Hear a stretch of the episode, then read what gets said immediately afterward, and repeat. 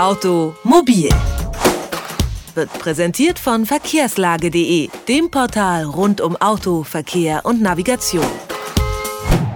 Er ist das Kultauto der Hippie-Bewegung in allen möglichen Farben und Bemalungen. Er ist ein Symbol der Freiheit und der Weltgewandtheit, eben mehr als nur ein einfacher Kleinbus. Ich spreche vom VW Bulli.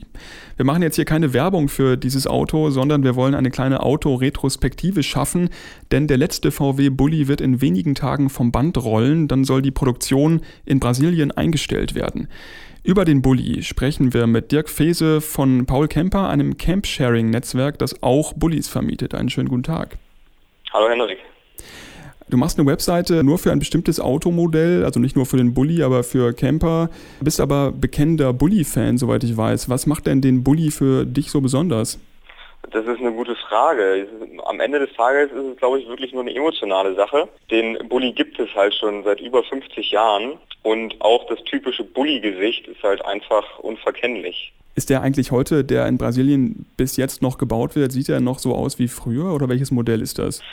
Der letzte war, glaube ich, der T2C nennt sich der. Und der sieht dem T2 ähnlich, den wir damals hier in Europa hatten. Es gab natürlich leichte Modifikationen und leichte Veränderungen über die Jahre, aber vom Grundsatz her sieht er aus wie der T2. Also der ist auf dem Stand der 90er Jahre ungefähr, oder kann man das sagen? Ich glaube, der ist eher auf dem Stand der 60er, 70er Jahre. Es wurden immer natürlich ein paar Weiterentwicklungen verbaut, aber schlussendlich wird er jetzt eingestellt, weil auch ab 2014 in Brasilien neue Sicherheitsvorschriften reifen und die einfach nicht mehr erfüllt werden können. Allerdings erwägt Brasilien, glaube ich, gerade diese verstärkten Sicherheitsvorschriften, also geplante Einführung der Airbag- und ABS-Pflicht für Neuwagen, doch nochmal zu verschieben. Gibt es also doch noch vielleicht Hoffnung für Bulli-Fans? Theoretisch sicherlich, aber ich glaube, dass so ein Konzern wie VW, da wurde einmal eine Entscheidung getroffen und die wird auch nicht mehr zurückgenommen werden. Aber VW als Marke hat beschlossen, jetzt doch irgendwann das Kapitel der alten Fahrzeuge zuzumachen, um einfach auch zu signalisieren, hey, wir sind ein modernes, dynamisches Unternehmen, was zukunftsfähige Autos baut und auch vor dem Hintergrund passen einfach die alten Fahrzeuge da nicht mehr rein. Heute haben Bullis Kultstatus. Waren die immer schon so beliebt? Ich denke mal schon. Ja, was bedeutet das, wenn die jetzt nicht mehr hergestellt werden? Wie lange werden die auf den Straßen noch zu finden sein?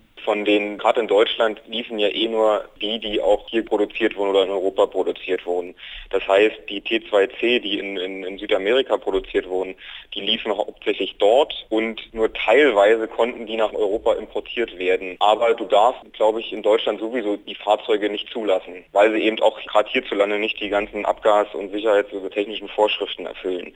Das heißt, in Deutschland werden wir, glaube ich, kein, keine direkten Auswirkungen merken. Merkt ihr das bei Paul Kemper, dass Bullies äh, besonders stark nachgefragt werden? Das auf jeden Fall, ja. Wir haben jetzt auch vor kurzem den ersten T2 mit aufgenommen. Zumindest mieten kann man den VW-Bulli also wahrscheinlich noch eine Weile. Das wäre ja auch schade sonst. Das, das auf jeden Fall. Ich sage ganz vielen Dank an Dirk Fese für seinen persönlichen Blick auf den VW-Bulli. Dankeschön. Gerne. Automobil. Jede Woche. Präsentiert von verkehrslage.de.